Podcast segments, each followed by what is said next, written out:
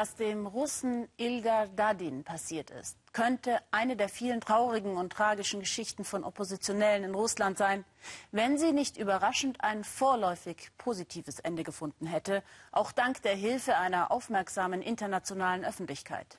Ilgar Dadin, 34 Jahre alt, ein ganz normaler russischer Bürger, parteilos, aber politisch engagiert, wurde zu drei Jahren Lagerhaft verurteilt. Sein Vergehen? Er hatte mehrfach ruhig und friedlich mit einem Schild in der Hand gegen Präsident Putin und gegen den Krieg in der Ukraine protestiert. Birgit Firnig beginnt ihren Bericht in der Strafkolonie Nummer 5 in der sibirischen Altai-Region.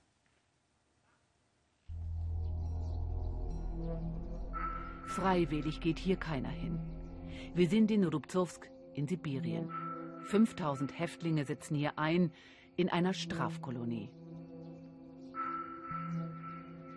Anastasia wartet seit Tagen in der Eiseskälte auf ihren Mann, Ilda Dadin. Sie hofft, dass er endlich freigelassen wird, nachdem sein Urteil aufgehoben wurde. Denn in der Haft wurde er gefoltert, das hat er ihr in Briefen genau beschrieben. Der Chef der Strafkolonie kam mit drei Männern und sie haben mich geschlagen, mehrmals am Tag, mehrere.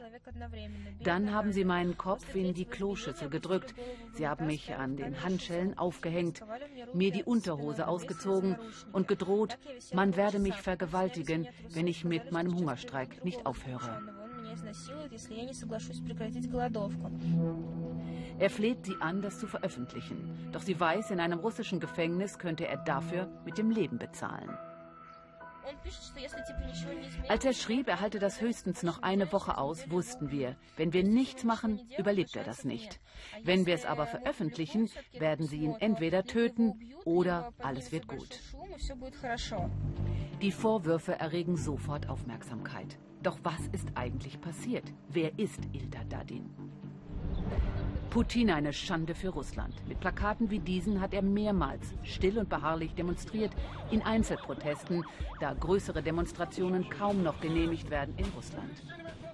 Die Staatsmacht reagiert unnachgiebig. Sie schlagen die Leute, mich haben sie ins Gesicht geschlagen, den anderen auch.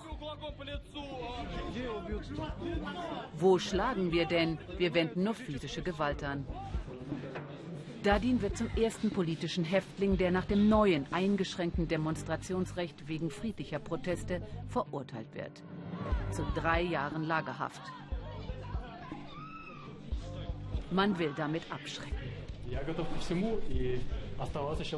Ich hoffe, dass ich die Kraft haben werde, das durchzustehen. Doch die Folter, die Isolationshaft, die er hier in der Strafkolonie in Karelien erlebt, übersteigen seine Kräfte. Im russischen Fernsehen wird berichtet, er habe sich gegen die Gefängnisleitung aufgelehnt. Der Menschenrechtler Valeri Barschow hat Dadin in der Strafkolonie besucht. Er bestätigt die Vorwürfe. Folter vor allem an politischen Häftlingen sei kein Einzelfall. Die Kontrollbehörden werden zunehmend behindert. In der Kommission sitzen kaum noch Menschenrechtler, dafür häufiger Gefängnispersonal. Es gibt einige dieser Strafkolonien, in denen gefoltert wird. Man hat ihnen absichtlich eine carte blanche erteilt und schickt dort Leute hin, die wegen Extremismus oder Terrorismus angeklagt sind. Die Gefängnisdirektoren haben die Vollmacht, sich einfach über das Gesetz hinwegzusetzen. Es sind bange Stunden und Tage für Anastasia, bis ihr Mann endlich aus dem Straflager herauskommt. Das oberste Gericht hatte seine Strafe zwar aufgehoben, aber die Behörden lassen sich mit der Freilassung dann noch tagelang Zeit. Willkür bis zuletzt. Bei aller Freude, vor ihr steht ein veränderter Mann. Zu Hause wird erst klar, wie sehr ihn die Lagerhaft mitgenommen hat. Er verliert beim Sprechen oft den Faden, stottert sucht nach Worten. Er habe oft gehungert, sich irgendwie durchgeschlagen, so sah sein Essen aus. Es war verboten, persönliche Habseligkeiten zu haben, also hatte ich auch keinen Kocher. Ich habe an alles Soja getan als Fleischersatz und Gewürze, die er mir Anastasia geschickt hatte, um wenigstens etwas Geschmack zu haben.